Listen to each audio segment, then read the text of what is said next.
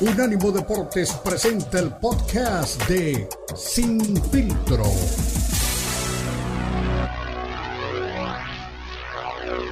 Este Grant Wall, no sé si lo conocías, si, te cruzaste seguramente con él en la Copa del Mundo, pero sí fue un tema este, preocupante, triste, delicado, eh, a, todas luces, ¿no?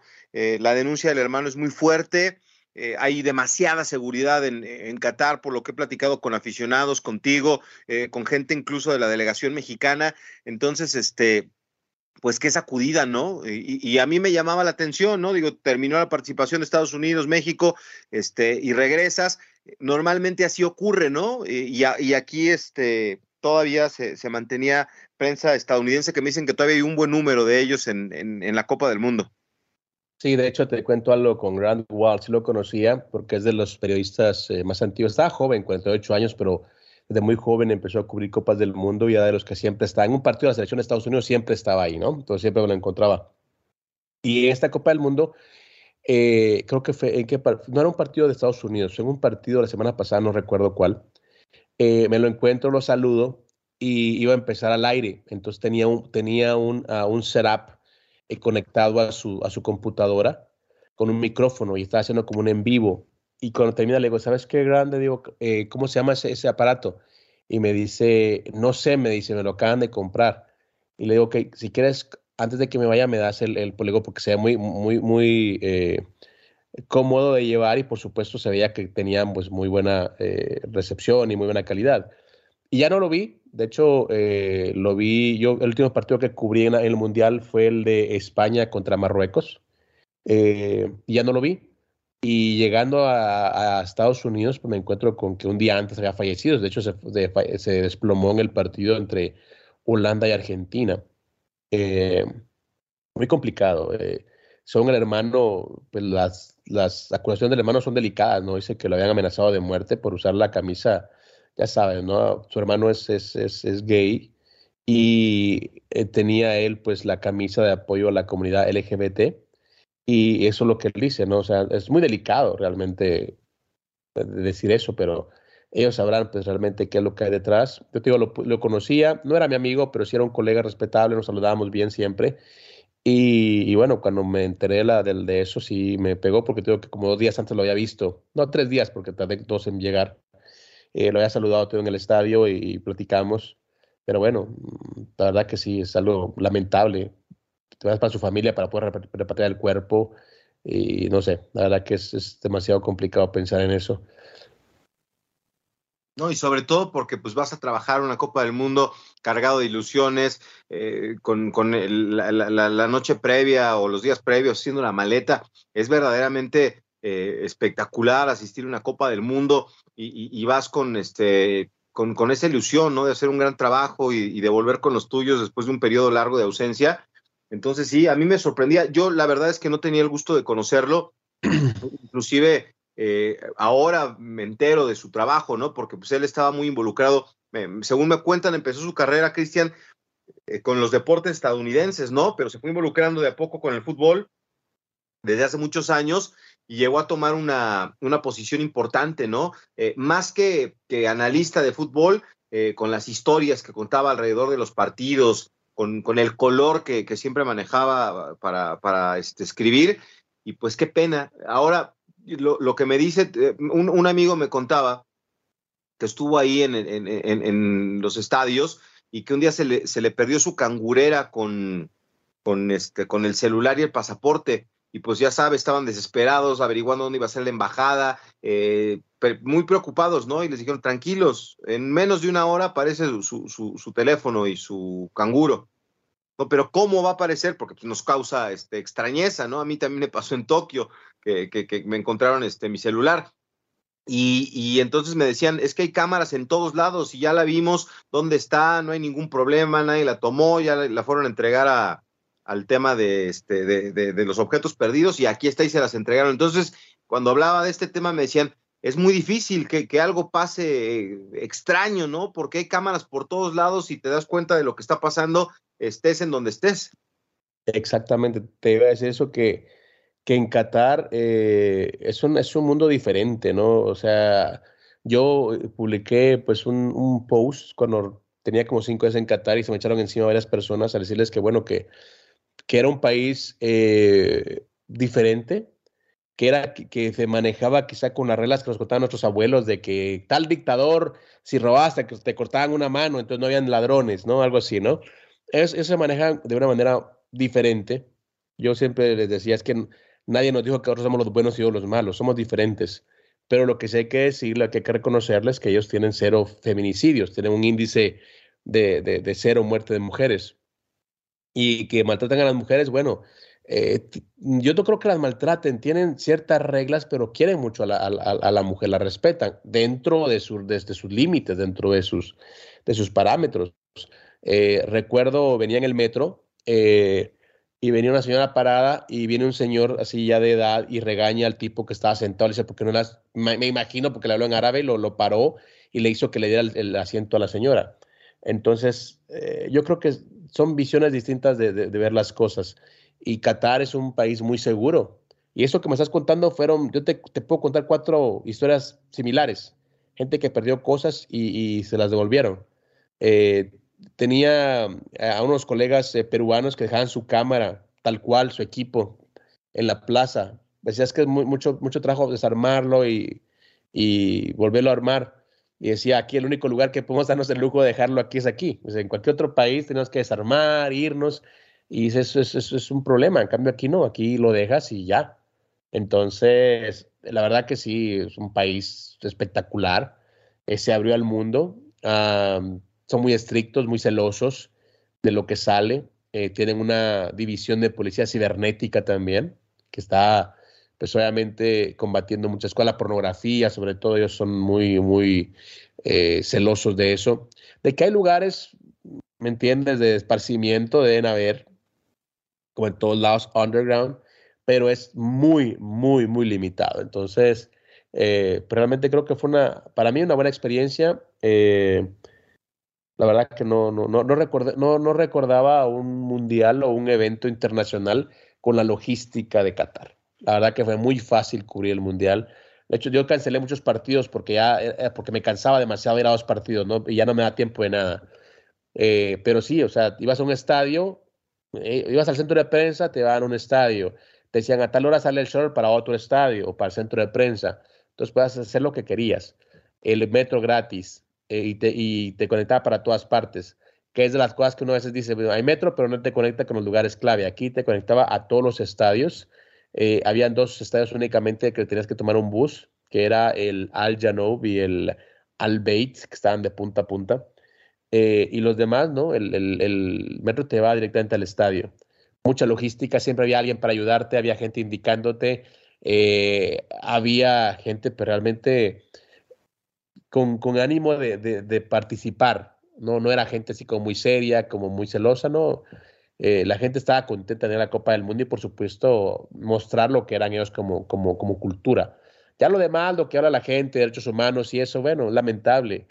Pero yo le decía también a alguien, dime si en tu país o en mi país no cometen esos abusos, o si en tu país o en mi país tenemos la seguridad que tienen aquí. O sea, antes de hablar tienes que comparar. Yo le decía, o sea, cuando dices que son esto, lo otro, comparado con quién o con quiénes.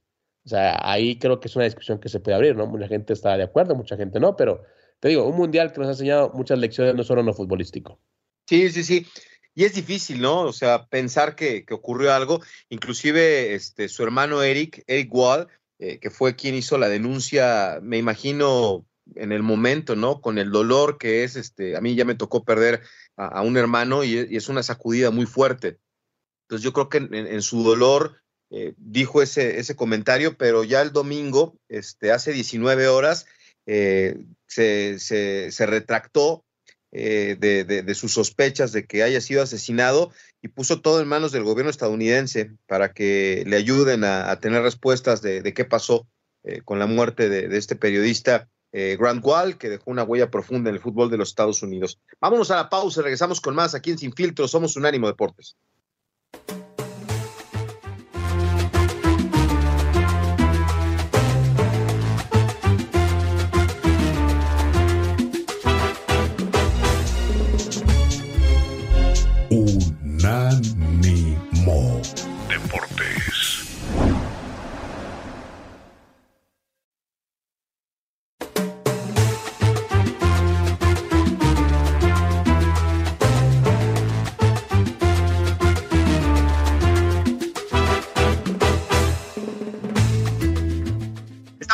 Aquí estamos en Sin Filtro, somos Unánimo Deportes, Cristian Echeverría, Beto Pérez Landa, ahí estamos pendientes de las cuentas de Twitter para que participe con nosotros. Oye, Cristian, antes de tocar un poco de otros temas, eh, ¿qué te pareció entonces la despedida de Cristiano? Yo creo que es un golpe tristísimo para el fútbol, para toda la gente que siga a Cristiano, para quien no le sigue.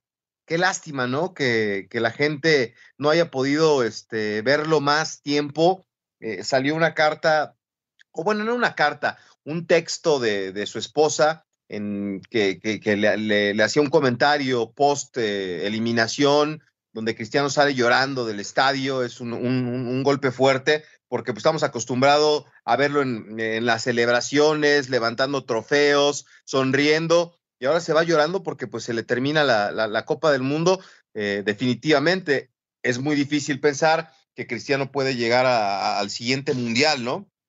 Eh, aunque hay quien dice que, que, sí, por ahí veía algunas publicaciones que decían que Cristiano pues este, se podía cuidar, ya tiene 37 años, ¿no? Entonces en tres años y medio tendría este, 40 y medio seguramente, ¿no? Cuando su cumpleaños es en febrero, entonces ya tendría este 41. Es complicado, yo creo que ya, eh, además no estaría en la mejor versión. Si en este mundial le, le, costó trabajo, pero no sé tú que tuviste oportunidad de verlo, le, le, le, jugó chueco el entrenador porque es lo que ventila la, la, señora. A mí me parece que tendría que haber jugado más. Eh, inclusive ahora que se hablaba de el, el, partido previo donde este Gonzalo Ramos hace tres goles, yo creo que no te puedes dar el lujo de tener un futbolista como Cristiano en la banca. Mira, yo, yo vi la, estuve en el, en el partido eh, de Portugal contra Corea y a mí me pareció, yo también vi el partido de Uruguay contra Portugal, eh, me pareció que Cristiano siempre era un tipo desequilibrante. Ahí lo que yo puedo ver es que había cierto celo ¿no? del grupo antes del Mundial. Eh, Cristiano siempre estuvo ahí, presente, siempre buscando, siempre siendo un líder. Cuando lo reemplazan ante Corea del Sur y sale protestando, sale haciéndole pues muecas al entrenador, yo creo que ahí se termina de romper lo que es el grupo y por supuesto para poner un poquito de orden, el entrenador decide dejar una banca. Eh, van contra Suiza, golean a Suiza y eso obviamente pues eleva como el sentimiento de, oh, sin Cristiano jugamos mejor. Pero hay de partidos a partidos. Suiza no era un rival de la talla de Marruecos y por supuesto cuando las papas queman, cuando hay partidos complicados es cuando las figuras tienen que salir.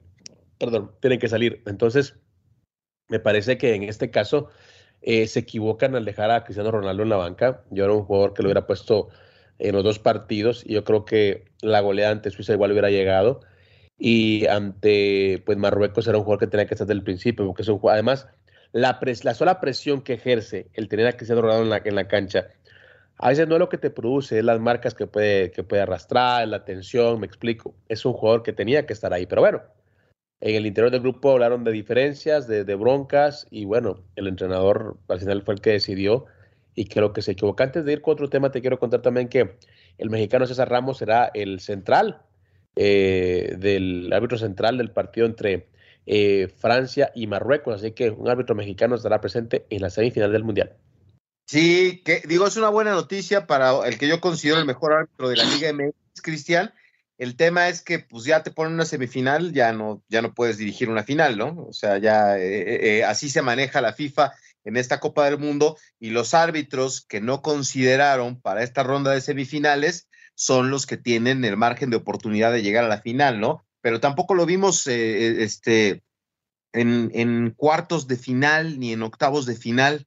Entonces, este, bueno, le, le, dieron esta oportunidad. Espero que la aproveche. Es, es, un muy buen árbitro. Estuvo en la última final del fútbol mexicano donde Pachuca se consigue eh, el título. Entonces, eh, esa es la ventaja, ¿no? De que México no avance como, como equipo de fútbol, que nuestros árbitros pueden llegar a estas instancias. Claro, es al final de cuentas, eh, también los, los, los árbitros eh, pues juegan, ¿no? Hablando de cada confederación. Y hablando también de, del tema, eh, no quiero que se me escape también el tema de los argentinos y los holandeses, habló Lionel Scaloni, el entrenador de, de Argentina, defendió a su grupo y dice, bueno, no, no hay que poner a nuestro equipo como un mal perdedor del partido del otro día. Se jugó como tenía que jugarse, tanto el lado de Holanda como el de Argentina. El fútbol es esto, hay momentos en que hay que atacar y otros defender, hay momentos donde el partido se puede poner difícil con discusiones y para eso hay un árbitro que tiene que impartir justicia. Y él decía, les decía, por ejemplo, pueden ver también cuando le ganamos a Brasil en el Maracaná, eh, en ningún momento fuimos a provocar a los brasileños, a pesar, de, a pesar de la rivalidad que hay, en los jugadores como los caballeros, simplemente es de un partido y cosas que pues, al final de cuentas daba a entender que el que tuvo la curva fue el árbitro por no poner orden dentro del terreno de juego. Creo que a eso se refería Scaloni. Sí, no, bueno, pues eh, ahí está. Eh, que, que, ahora que tocas el tema Scaloni, eh, tuve una, una, reunión virtual con, con amigos argentinos y aclaro que tienen afinidad con el, el, conjunto River Plate y dicen que es un este, amarrete, que no sabe dirigir, que no pone a los jugadores que pueden ayudar a Messi y que pues está ganando porque Messi ha sido determinante, ¿no? En, en, esta Copa del Mundo, lo que platicabas, hoy ya eh, más que como individualidad, en lo colectivo, está sacando este, una mejor versión para ayudar a la selección de Argentina, pero eh, hay resistencia, ¿eh? Por increíble que parezca, sí hay resistencia al título de Argentina. Es más, me decían que ahora que Cristiano Ronaldo, nada más para que te des una idea, ¿no?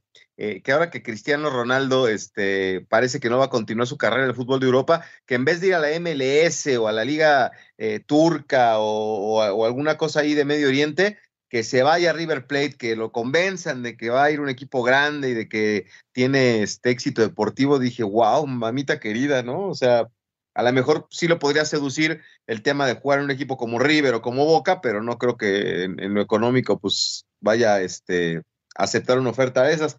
Pero sí hay resistencia ¿eh? a Scaloni de, de, algunos argentinos, por increíble que parezca. Bueno, es que al final de cuentas es cuestión de estilos, de filosofía y sobre todo en Argentina, que es un país muy futbolero, recuerda también la gente, hablando de sus entrenadores campeones del mundo, hay una gran división entre los bilardistas y los menotistas, ¿no? Entonces, ahora los escalonistas podemos decir, o la escaloneta también es otra, otra corriente. Si llega a ser campeón del mundo, también habrá una corriente diferente que se puede abrir en el fútbol argentino. Sí, sí, sí.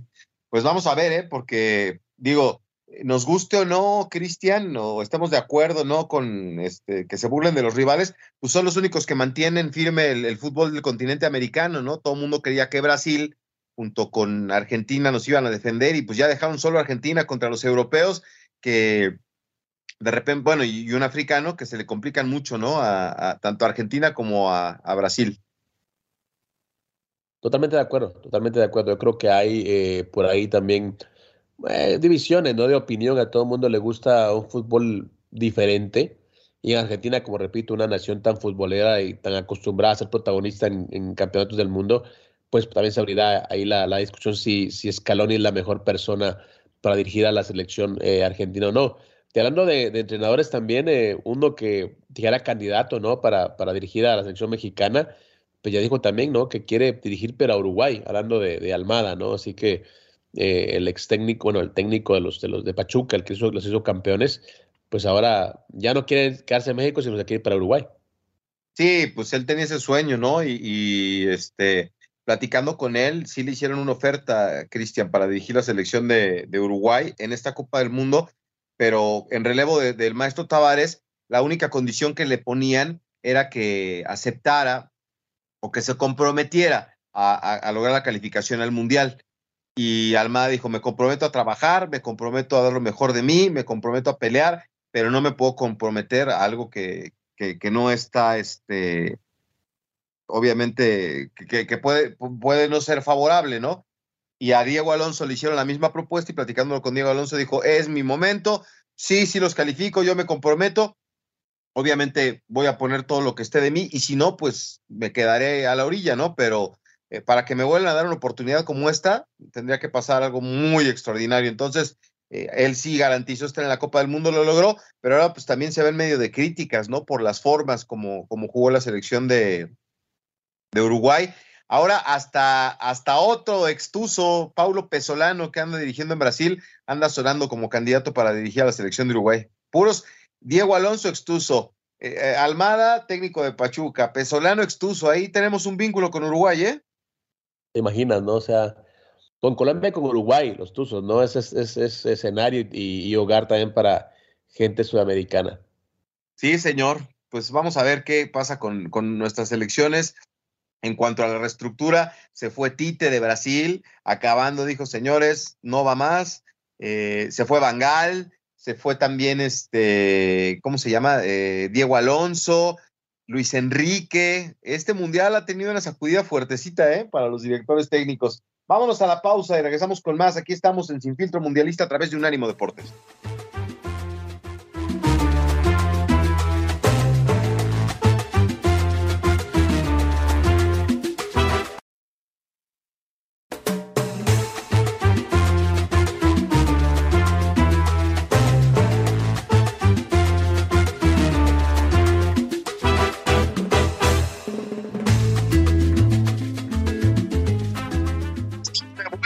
Sin a través de Unánimo Deportes. Aquí nos mandan saludos eh, desde Washington, D.C. Se han dado cuenta que casi no se ha hablado del arbitraje en este mundial.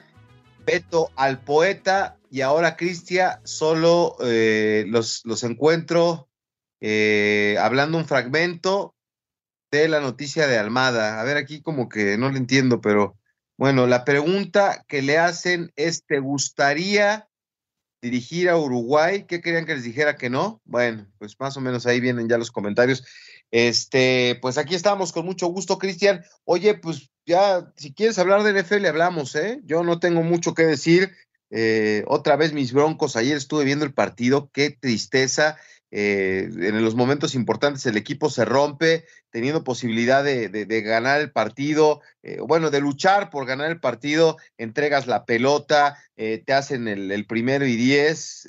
bueno, Russell Wilson salió con conmoción este, por un golpe en la cabeza, le dieron durísimo, le sangró la boca y hasta un chichón tenía en la cabeza el coreback de, de los Broncos para una temporada paupérrima, para el perro y para el olvido. Exactamente, fecha 14 de la NFL que termina hoy precisamente con el Monday Night Football. Patriotas contra Cardenales, el juego de hoy, así que cierra la fecha 14. Una fecha que se abrió el jueves también con los Raiders, eh, que cayeron a última hora, in extremis, una vez más, ahora ante los Rams con un Baker Mayfield que tenía 48 horas únicamente con el equipo y realmente mostró que su experiencia pues pudo más que, que unos Raiders que tenían una rachita de tres victorias al hilo. Así que 17-16, victoria también de los Rams de Los Ángeles que tenían por su parte seis partidos sin ganar. Así que terminaron con una racha eh, perdedora, terminan dándole pues una victoria al equipo. Pero sobre todo creo que hay que destacar lo de, lo de Baker Mayfield, ¿no? En, este partido. Los Bills de Buffalo, como siempre, haciendo pues, la tarea contra los Jets, ganando 20 a 12 y otros partidos como los Cowboys también haciendo la, ventaja o marcando la ventaja sobre los Tejanos, creo que también llaman la atención. Así que hoy, partido importante eh, entre los Patriotas y los Cardenales. Los Patriotas visitan el Alilla Estero el próximo domingo aquí en Las Vegas. Sí, hombre, vamos a ver, ¿no? Eh, en el programa de fútbol americano de los fines de semana, yo le decía a Ricardo, no sé si tú este, tengas este, alguna otra información, eh, porque me decía Ricardo que no lo ve viable, que no cree que de ninguna manera vaya a ocurrir, pero hace una semana justo, Cristian, andabas en el tema del Mundial, se decía que termina su contrato Tom Brady con el equipo de los Bucaneros de Tampa Bay y que Bill Belichick y los, los Patriotas que van a tener espacio eh, económico dentro de su equipo lo estarían buscando para que tuviera una última temporada con el equipo de Nueva Inglaterra. Y me dijo Ricardo, el coach Bravo, no, esto no es como en el fútbol, aquí no hay homenajes, no hay despedidas, ya se acabó. Tú, tú, yo creo que, pues, no, sé, todo puede pasar. Digo, el tipo quiere seguir jugando. Y a la gente de Foxborough le encantaría volverlo a ver, yo creo, ¿no? ¿Tú, ¿Tú crees que sí se puede dar o crees que también que es puro humo? Yo creo que es puro humo, eh, Beto. Yo creo que esa temporada incluso vimos a una Tom Brady ya reducido, ¿no? A su potencial y aunque ha reaccionado por ahí los bucaneros, pues siguen de capa caída este, este fin de semana, perdieron contra los 49ers 35 a 7, así que yo no lo veo, la verdad, yo no lo veo factible. Bueno, pues sí, son, son temas que llaman la atención, me, me, parece interesante, vamos a ver, porque digo, de que quiere jugar, quiere jugar, y es triste, es triste, ¿no? Que a lo mejor el deporte es el que le acaba diciendo que no a Tom Brady, este, después de, de que él sigue insistiendo en mantenerse dentro del fútbol americano. Oye, lo de Dibu Samuel, ¿eh? que sale lesionado el día de ayer, eh, deja preocupado a, la gente porque se habla de que podría perder toda la temporada y obviamente la postemporada, ¿no? Este, tuvo que salir en el carrito de las desgracias, es un problema en el tobillo izquierdo, eh, en una jugada que, hizo por tierra, y pues una muy mala noticia, ¿no? Para los 49ers que están teniendo buena temporada. Exactamente, ¿no? Eh, las lesiones es una parte importante en cualquier temporada de la NFL. Y por supuesto, eh, un equipo de San Francisco que tiene una marca de 9 y 4, eh, tiene ahí también posibilidades de avanzar. yo creo que cualquier, cualquier lesión a esta parte de la temporada, pues sí, puede causar problemas. Oye, bueno, tú mencionabas, ¿no? El partido de los Broncos contra los jefes de Kansas City, que obviamente eh, tiene a los Broncos en, el último lugar de la división y a los eh, jefes de líderes con 10 y 3. Es increíble, ¿no? La, la, continuidad que ha tenido el, equipo de Kansas City, por supuesto, un Patrick Mahomes que amenaza con llegar a otro Super Bowl, ¿no? Creo que tenemos una postemporada bastante animada. Tú y yo lo veremos por televisión únicamente porque pues ni los malosos ni los broncos van a calificar, pero tenemos una, una muy buena eh, postemporada, ¿no? ¿Tú cómo lo ves?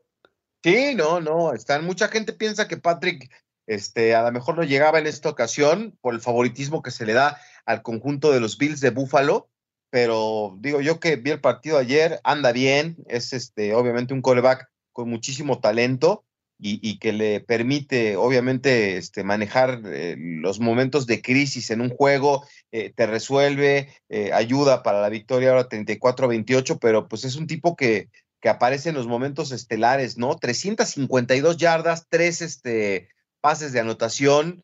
Entonces, este, hay una jugada maravillosa que hace con este McKinnon, eh, que termina ahí con dos recepciones para, para hacer un touchdown. Entonces, yo, yo sí lo veo muy fuerte. Hay quien dice que es un técnico, que es un, que es un coreback, perdón, que, que se arriesga demasiado, pero a mí me gusta eh, su estilo. Yo sé que lo de Josh Allen es distinto, pero a mí no me desagrada en nada lo que hace Patrick Mahomes. Exactamente, ¿no? Y hay que correr riesgos y por supuesto también Mahomes, repetimos, ha sido pues un tipo muy, muy, pero muy eh, regular. Ahora te pregunto una cosa, yo sé que la temporada regular no es igual que la postemporada, pero las Águilas de Filadelfia no marca de 12 y 1. ¿Los ves como contendientes o crees que ya en la postemporada pues van a la primera? Pues no sé, yo sí les quiero creer, ¿eh? A mí me parece que la derrota donde pierden el invicto eh, no, no, no, no, no dice otra cosa más que pues no hay invencibles, ¿no? En el fútbol americano y que ya cada vez es más complicado poder llegar hasta a esta este, eh, postemporada sin, sin haber perdido un partido.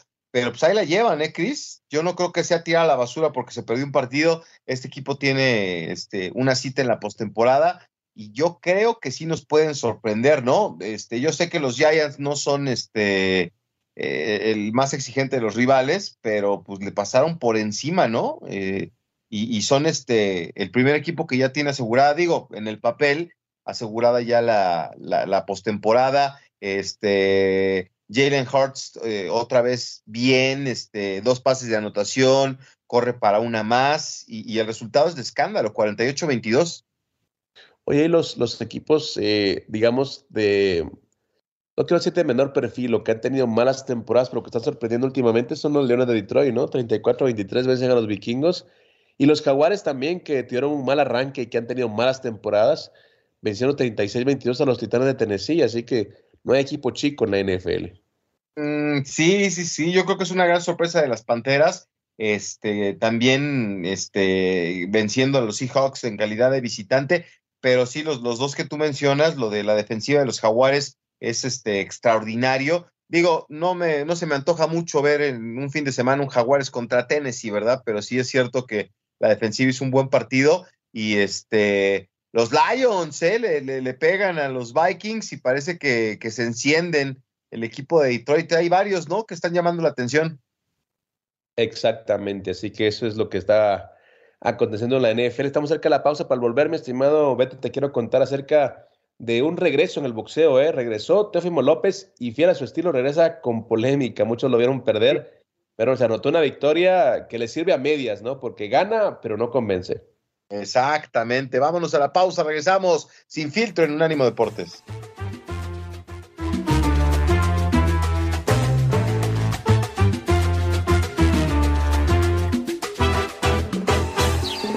En Twitter, Unánimo Deportes.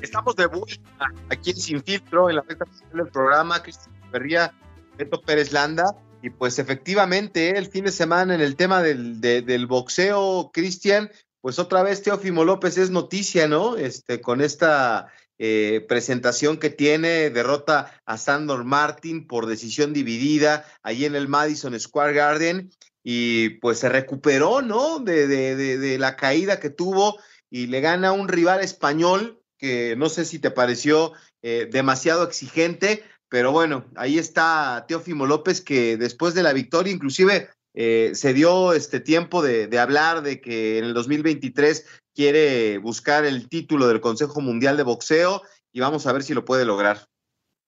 Exactamente, un fin de semana muy movidito, a pesar de que todos estamos pues eh, obviamente centrados en la Copa del Mundo, hubo boxeo, también hubo UFC aquí en Las Vegas. Y en el tema del boxeo, bueno, eh, Teófimo López le ganó a Sandor Martin en una decisión dividida que dejó a muchos sorprendidos. Eh, de hecho, la cadena que transmitía la, la, la pelea, Dazón, en sus tarjetas extraoficiales tenía pues una empate y las otras dos a favor de Sandor Martin. Eh, la verdad que Teófimo lo comentaba con mucha gente, se vio pues, no sé, más lento, eh, como que no tiene la confianza de, de antes, eh, se vio miedoso, se vio pues, realmente como que no quería ir al intercambio como antes y por supuesto que deja muchas dudas, ¿no? Que quiere otra pelea importante, bueno, quizá, pero realmente no creo que, esté para esos trotes. Y hablando del UFC, también te doy también otros dos detalles importantes. Uno, eh, Santiago Poncinibio, eh, argentino, ganó este eh, fin de semana también en el UFC 282. Le ganó al estadounidense Alex Morono. Le ganó en decisión unánime y, perdón, le ganó por, por tiqueo, perdón. Y también eh, creo que la, la, noticia más importante para los latinos es que Raúl Rosas Jr., mexicano, se convirtió en el peleador más joven en ganar en un UFC o en el octavo en el UFC. Venció, de hecho, en el primer round a los dos minutos 44 segundos, sometiendo a, Jay Perrin. Así que un mexicano haciendo historia en el UFC este fin de semana y también Teofimo López regresa con muchas dudas, muchas, muchos eh, detalles ahí para arreglar en su pelea contra Sandor Martín. Bueno, pues este llama la atención, ¿no? Ahí está el, las artes marciales mixtas, aunque no sé si tú compartas, Cristian, este, me, me, llamaba mucho la atención que veía el tema de, de, la chica que era presentadora, Ebony Bridge, que, que era la que este, aparecía ahí este, eh, haciendo la, la, presentación, ¿no? Este, lencería, ¿no? Y, y, y a su rival este, y dice que no lo hizo mal para hacer un stripper. ¿Cómo está esa historia eh, de, de, de, lo que pasó ahí en, en las artes marciales mixtas? Sabes que no tengo, no tengo detalle de lo que me estás comentando, lo voy a, lo voy a investigar, no te tengo el dato a la mano. Eh, la verdad que como estaba tan metido en lo que es la Copa del Mundo, solo estaba sí. Pues, viendo los resultados de las peleas, pero, pero no, te, te, prometo que te tengo el dato y te lo traigo con mucho gusto. Sí, sí, sí, no, ya me, me llamaba la atención porque este, eh, le dicen la bombardera rubia del boxeo, ¿no? Y que, y que también ha tenido oportunidad en, en, otras cosas. Y bueno, pues eh, en el momento del pesaje es Shannon O'Connell, este, a, a la que le, le, le, gana por knockout en el octavo asalto. Y bueno, pues este, sí llama mucho la atención de que ella normalmente este, sale al pesaje este, ahí con ropa bastante sexy. Pero bueno, este, de las cosas que, que pasaron el fin de semana. Y este, por ahí también, no sé si viste algo de este, del Venado López, otro boxeador mexicano que, que consigue el título en Inglaterra y que este, se lleva ya el, el, el, cinturón de peso pluma de la Federación Internacional de Boxeo. Este, de, las cosas que me llamaron la atención, porque te digo, lo de Teófimo no me, no me gustó tanto. Le ganó a Josh Warrington, de hecho, en el Reino Unido. Así que Ese era un enfrentamiento obligatorio por el título, título del peso pluma de la FIB. Yo siempre digo broma, ¿no? Que es el cinturón que menos vale del boxeo, pero bueno, al final de cuentas, Luis Alberto López, el venado, eh, consigue pues una decisión mayoritaria y se convierte en el campeón mundial de peso pluma para la Federación Internacional de Boxeo. Sí, bueno, pues este, de, los, este, de los títulos que nos gustan, ¿no? Y que queremos, ¿no? Que más mexicanos tengan. Yo sé que no es el más importante, pero pues qué bueno que pudo conseguir el, título, se emocionó muchísimo, se dejó caer sobre el cuadrilátero. Entonces, este, pues ahí él es de, Baja California y, se preparó bastante para este combate en el Reino Unido, que sigue siendo otro de los escenarios importantes del boxeo, ¿no? Y, ahí este, apoyó eh, el público mexicano que se encontraba por allá, obviamente no en las cantidades que ocurren en Las Vegas, Nevada, pero bueno, pues ahí está la, la victoria de otro mexicano en el plano internacional. Exactamente. Usted que, que no le gusta el UFC, que, que no le gusta ese tipo de deportes tan extremos, eh, yo siempre he dicho que soy como, me he convertido en el especialista de las causas perdidas, ¿no? Porque además de, de las artes marciales mixtas, también estoy en el Bare Knuckle Fighting Championship, en el BKFC. Eh, y ahora también se va a reír, pero este fin de semana me hablaba una persona, un potencial cliente para que le ayude a desarrollar una marca Adivina de qué, para que veas cómo está el mercado ahorita de, la televisión y los deportes de combate. Adivina cuál es el nuevo fenómeno que viene también a la televisión. Adivina. ¿Cuál? No, no, no, no, no, no, no doy. Las cachetadas. Ya hay una liga de cachetadas aquí en Las Vegas. No me digas. Eh, de hecho, es una, creo que son dos, una es propiedad del, del UFC y la otra es como una federación. Me van a explicar bien cómo es el rollo, pero te digo, ya me estoy convirtiendo como en el especialista de las causas perdidas, ¿no? Entonces, vamos a ver si me involucro en ese, en ese tema, eh, pero bueno, les llama la atención, ¿no? Primero está el UFC, el MMA, ahora está el Bernocul, también que es pues un deporte muy eh, extremo, y ahora viene también una nueva eh, variedad, una nueva alternativa, que son las los enfrentamientos a cachetadas, ¿no? Directas, o sea, ya hay figuras, ya atletas, y pero, y hay, pues, ya hay, hay empresas que están apostando, incluyendo el UFC. Oye, no inventes, la Liga de Cachetadas. ¿Vas a participar como periodista o quieres este, ser este protagonista? No, no, ¿qué pasó? No, no, no, no sé, te digo, me recibí una llamada el fin de semana. Eh, ya tengo que comer, he hecho mi nicho en ese, en ese mercado, alguien que, con el que traje en el UFC y me dice, oye, fíjate que tengo este proyecto, pensé en ti, platiquemos, y yo, ok, ¿Y de qué se trata? Entonces me dice, me, manda los links y digo, ay, Dios mío. Perfecto, a ver, vamos a, vamos a revisarlo. Eh, ya sabes, ¿no? O sea, yo soy como los abogados, ¿no? No veo qué causa es buena o mala. Yo digo que hay que desarrollar la marca, hay que hacer esto y vamos a ver si le entramos. Pero lo que me llama la atención es las tendencias, ¿no? O sea, la gente se queja, pero es oferta y demanda. La, la, gente pone en la televisión lo que la gente consume, me explico. Entonces, es un fenómeno o un reflejo de nuestra sociedad, prácticamente. Sí, Oye, ¿cómo estuvo lo del Maravilla Martínez? Antes de irnos regresó al, cuadrilátero, ¿no? Con 47 años de edad y consiguió una, una victoria, ¿no? Contra Noah Kid. Bueno, lo de Maravilla ya es eh, pues, realmente, yo creo que penoso, ¿no? Maravilla tendría que estar ya retirado. Con el tema de Canelo y Messi apareció retando al Canelo. No, no, Maravilla, muy buen boxeador en su momento, pero ya está fuera de cualquier realidad. Que hay que decirle Maravilla ya que a tus nietos mejor en tu casa. Pues ya ves que se puso bravo ahí con el Canelo por el tema de que el Canelo se puso ahí a decir disparates de Messi. No sé si te llegó la noticia hasta el otro lado del mundo, pero dijo el Maravilla, no, no, no, no está Messi, no está solo, ¿eh? Así que... Pues es lo que te decía ahorita en el comentario, te decía que apareció, se metió incluso esa bronca diciendo, retando al Canelo. Es lo que te digo, ¿no? Ya, ya Maravilla pasó sus mejores momentos, no hizo, no hizo dinero, no hizo el dinero que debería, pues ni modo, no es su culpa, ni de nadie. O sea, era un tipo que no vendía lastimosamente ya, un gran boxeador, pero hasta ahí, nada más. Bueno, pues ya nos vamos. Estamos aquí arrancando la semana. Nos encontramos aquí el próximo miércoles para el segundo partido de la ronda de semifinales, para ir con el minuto a minuto a través de Unánimo Deportes. Cristian Echeverría, Beto Pérez Landa. A continuación, la Copa al Día.